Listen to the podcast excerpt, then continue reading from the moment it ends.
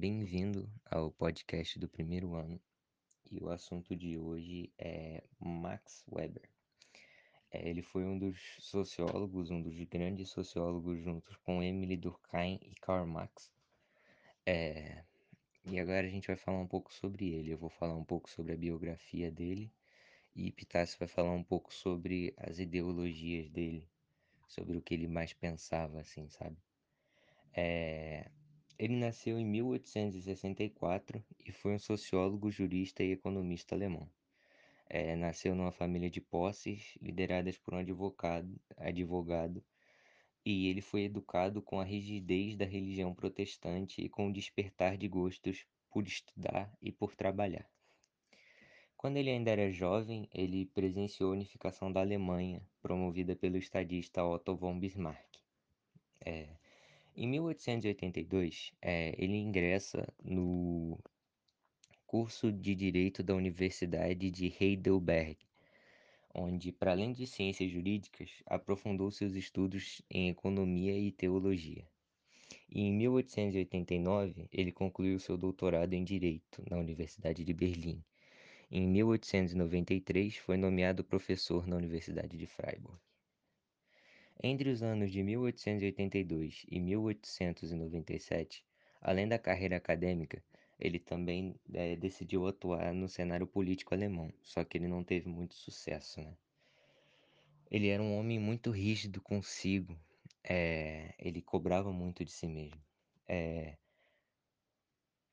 o sociólogo e historiador austríaco Michael Pollack, que desenvolveu um trabalho biógrafo sobre Weber, afirma que o sociólogo odiava a ideia de depender financeiramente do seu pai, primeiro por ter algumas diferenças familiares com o pai e também por cobrar de si um sucesso profissional e financeiro, é sucesso que geralmente é demorado para quem está iniciando uma carreira de pesquisador acadêmico.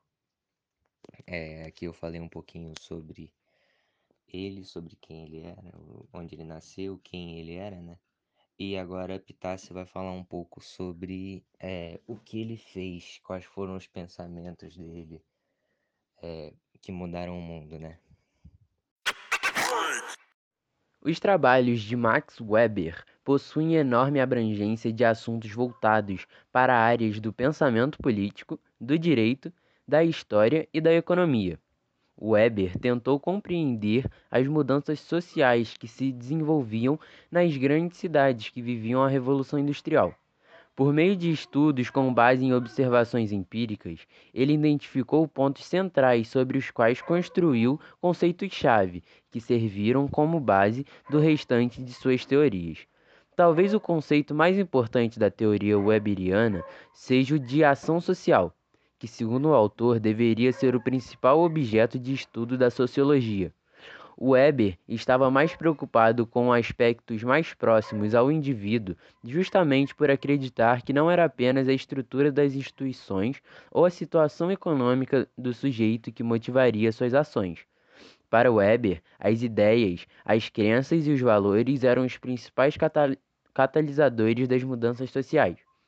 Ele acreditava que os indivíduos dispunham de liberdade para agir e modificar a sua realidade. A ação social seria, portanto, qualquer ação que possuísse um sentido e um, uma fin finalidade determinados por seu autor. Em outras palavras, uma ação social constitui-se como ação a partir da intenção de seu autor em relação à resposta que deseja de seu interlocutor. Weber ainda destacou quatro tipos de ações sociais. A ação racional com relação a fins, que refere-se às ações tomadas com um fim específico em mente, isto é, a pessoa busca atingir um objetivo e age racionalmente para atingi-lo. A ação racional com relação a valores, que refere-se a ações que são tomadas segundo os valores morais do sujeito que a pratica. A ação afetiva, que configura-se quando um sujeito age com base em seus sentimentos, sem levar em consideração o fim que deseja atingir. E, por fim, a ação tradicional, que está relacionada com o agir baseado no costume e no hábito, isto é, o sujeito age pelo pressuposto da tradição, sem o apoio da razão. A preocupação de Weber estava em tentar apreender os processos pelos quais o pensamento racional impactou as instituições modernas, como o Estado e os governos, e ainda o âmbito cultural, social e individual do sujeito moderno. Em sua denominação das diversas formas de racionalidade, Weber fez distinção de duas principais formas: a racionalidade formal, que relaciona-se com as formas metódicas e calculistas do sistema jurídico e econômico das sociedades modernas, está ligada aos aparelhos institucionais que se estruturam de forma burocrática, organizando-se em uma hierarquia delimitada por, re por regras fixas. E a racionalidade substantiva, que aproxima-se da racionalidade formal, mas se difere em sua conduta, que não é voltada para fins. Isso quer dizer que ela leva em consideração o contexto social em que se insere sendo racional quanto à disposição dos valores que orientam aquele mundo social específico. De todas as formas, a sociologia de Max Weber representou grandes avanços teóricos para o pensamento sociólogo. O valor de seu trabalho é inestimável, de forma que grande parte dos, parte dos trabalhos que investigam fenômenos recentes busca auxílio em suas obras. E esse foi o nosso podcast sobre Max Weber.